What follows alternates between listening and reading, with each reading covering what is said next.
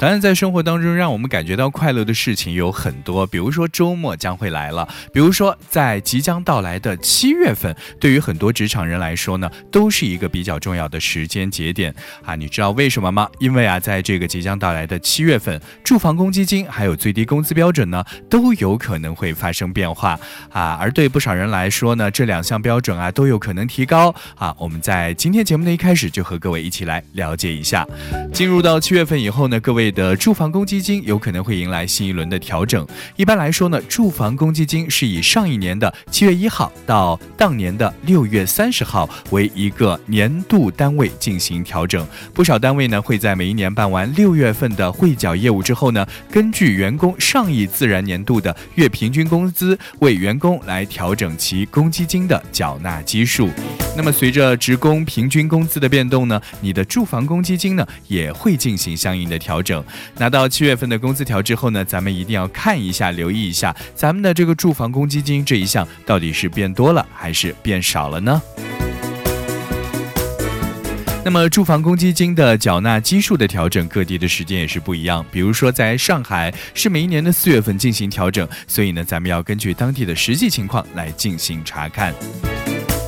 当然，从七月一号开始呢，全国多地也会上调最低工资标准啊。比如说，七月一号开始，上海就会调整最低工资标准，从月工资最低工资标准从两千四百八十元调整到两千五百九十元，增加了一百一十元。小时最低工资标准呢，从二十二元调整到二十三元。啊，你知道吗？上调最低工资标准呢，能够直接带来工资的增长。如果不调整最低工资呢，企业一般很。很少会主动普调一线员工的工资，当然不仅仅是上海，在天津、西藏这样一些地方呢，都会在七月份调整最低的工资标准。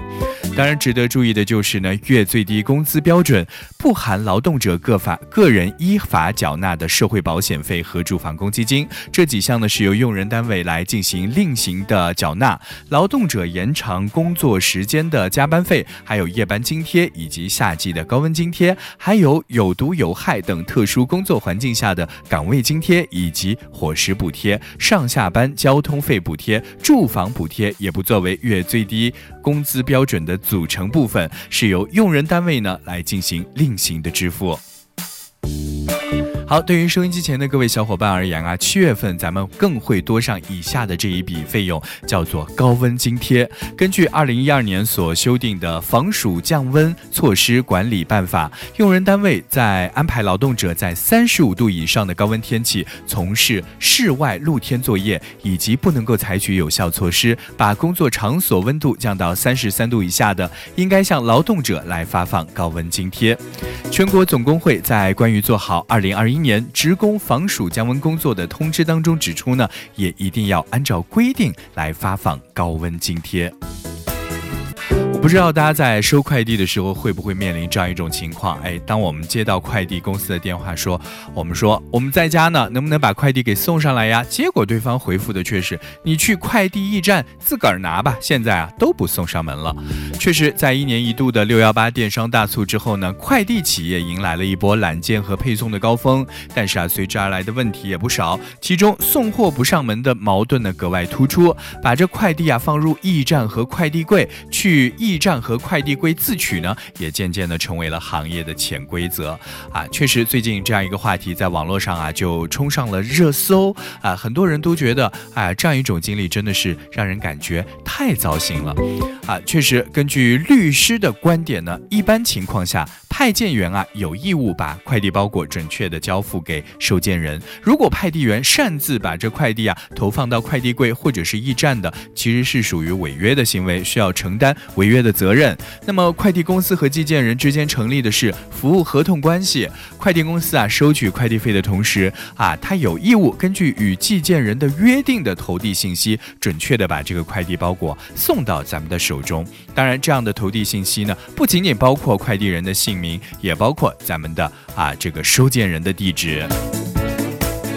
那么。作为消费者，一般就是咱们的这个收件人，面对这样一种情况，有一些什么样的权利和办法呢？因为消费者和快递公司之间啊，并没有服务合同关系，所以呢，消费者并不能够直接追究快递公司的违约责责任。但是呢，消费者和卖家，也就是哎给咱们发货的人，咱们之间是存在着买卖合同关系的。那么消费者面对快递被擅自投放，或者是快递柜或者是驿站的这种情况的时候呢，咱们是有权利来拒绝收货的，把这压力啊给到咱们的这个卖家。这个时候呢，卖家作为寄件人就完全有权利要求派件员啊继续的去完成这样一种投递。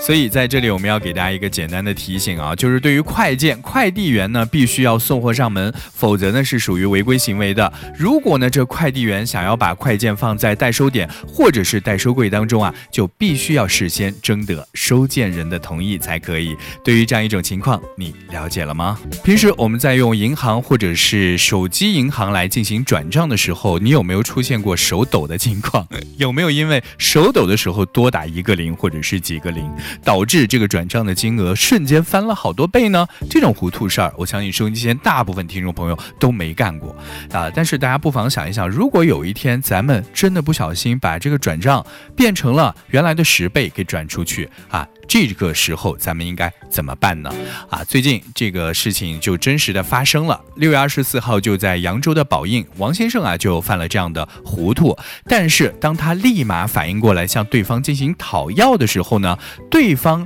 啊却找出了各种各样的一些理由拖延啊他转给他的这个钱啊，并且呢在多收了十万元以后呢啊他退回了其中的一部分，剩下的七万多块钱呢啊这位这个被转。的被错转的人呢，迟迟都没有来进行归还，所以呢，为了维护自己的合法权益，在二零二一年的二月份，多次讨要无果的这个王先生啊，就诉至宝应法院，要求啊，另外一位被错转钱的赵某呢，去返还剩余的钱款。但是啊，这个赵某却说了，既然王先生是这个代表公司转账的啊，这个行为应当是认定是履职行为，根据合同规定啊，还要多支付两万元的顾问费，再加上。滞纳金等等等等，这七万块钱呢还不够呢。也就是说，找各种各样的一些理由啊来进行扯皮，就是死活不愿意再归还多收到的好几万块钱。那么，宝应法院呢公开开庭审理这样一个案件，法院就认为，根据民法典的规定，因他人没有法律依据取得不当权益，受损失的人呢有权请求其返还不当权益。与此同时呢，法院认为原告王先生啊多汇的款项呢是属于他自己的个人财产，和公职的单位以及被告赵某之间的债权债务关系呢并无关联性。那么经过法院审理之后呢，就判决赵某要返还原告王先生不当得利款七万余元以及利息损失。在这里我们要提醒收音机前的各位听友啊，随着这个移动支付还有转账的便捷，越来越多的人啊在手机等电子设备上来操作和。汇款也会出现像王先生一般的失误啊！对此呢，承办该案件的法官就提醒广大市民朋友，在手机操作转账或者是支付的时候呢，咱们一定一定要提前的进行金额的确认。除此以外呢，还要仔细的核对收款人的姓名、账号、身份证号等信息，以免转错人、转错账，导致不必要的损失。那么提醒大家，如果在生活当中啊遇到转错账的情况，也要注意及时的留存证据。必要的时候呢，咱们要懂得拿起法律武器来保护自己的合法权益。今天是六月二十五号。昨天晚上，咱们江苏的高考录取分数线以及高考成绩已经可以进行查询了。啊，高考分数的出炉呢，也引起了一波全民查分数的热潮。当然，相比于高考，可能很多的人更加关心我们考之后的这样一个成果，也就是高考的分数。所以每一年的这个查分之后，各个媒体平台啊，总会找到各个地方的高考状元，然后呢，开始大肆宣传状元们那些接近满分的成绩，来博人眼球，吸引人注意。家长和学生呢，也喜欢把高考成绩当成茶余饭后的谈资。过度的关注则引发了过度的焦虑，所以呢，有很多的考生朋友啊，就对自己的分数产生了焦虑啊。高分考生对选择学校今后怎么样来进行啊未来的规划也感到焦虑，而成绩不理想的考生呢，则更是垂头丧气，不知道自己的出路在哪里。那么有相关的心理学家来进行了一番统计啊，从高考结束到高考这个录取结束，百分之六十到百分之七十的考生呢会产生不同程度的焦虑，其中有百分之二十的考生呢会因为过分的焦虑而影响自己的日常生活，具体也有一些比较明显的表现，比如说像食欲不振、睡眠质量下降、易躁易怒，还有倦怠等等，出现极端案例的也不在少数。当然，我觉得不只是应届毕业生并毕业的这些考生会感到焦虑，即将高考，还有很多迎来这个人生当中一些比较重要的考试的学生呢，也很容易因为啊成绩和自身情况相比而感到有一些焦虑。其实我觉得，学生之所以如此的看重自己的成绩，有很大一部分原因呢，都是来自于外界的影响，来自于社会的关注、家长和老师的期待、同学之间的竞争等等等等。这一些呢，都是造成学生分数焦虑的重要的因素。而对于学生而言，这个他们的心智呢，也还没有成熟，在来自于各方面的压力之下呢，学生的心理更是特别的脆弱。所以，家长和老师呢，应该对学生给予更多的。关怀和包容，来减轻他们的心理压力。有一句话，老话是这么说的，叫做“条条大路通罗马”。人生啊，并不是只有高考这一条道路啊。给大家举一个小例子，比如说曾经红遍大江南北的周董周杰伦，你知道吗？他有过两次高考落榜的经历啊。迫于生计，他还自己到餐厅里去打工。但是他对于人生的追求，并没有因此而磨灭，而是越挫越勇，最终呢，就写下了啊很多非常脍炙人口的一些歌曲。所以呢，高考的分数不是不重要。但是啊，各位学生朋友们啊，不应该只是因为考试成绩不理想而丧失了对于生活的热情。